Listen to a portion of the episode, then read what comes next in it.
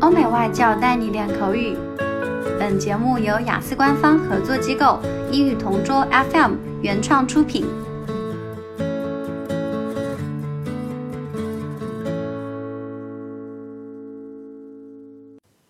Describe a piece of important news you got through a text message.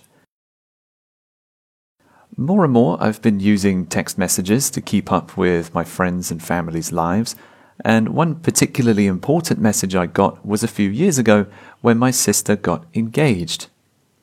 My sister had been with her long term boyfriend for about four or five years at the time, and a lot of people in my family were wondering when her boyfriend was going to finally propose. There were some times when we thought he was going to pop the question, but it never happened. Then they went on a trip to the Philippines to celebrate their anniversary. I remember being at work when I got a text message from my sister with a photo of a beautiful engagement ring on her finger. She also sent me lots of smiling emojis, and of course, I was really pleased for her and her fiance. Because they were in the Philippines, I actually couldn't call them without getting charged a lot of fees, so I just texted her and sent her voice messages saying congratulations.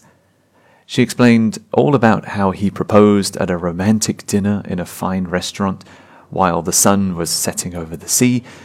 It was a very picturesque and a great romantic gesture. So even though I didn't get to talk to her face to face until she got home, I'm still glad she messaged me and included me in the excitement. OK，今天的 Part Two 口语话题到此结束。 想要免费获取一到四月雅思口语完整题库的小伙伴，可以关注我们微信公众号“英语同桌”，回复关键词“口语题库”就可以啦。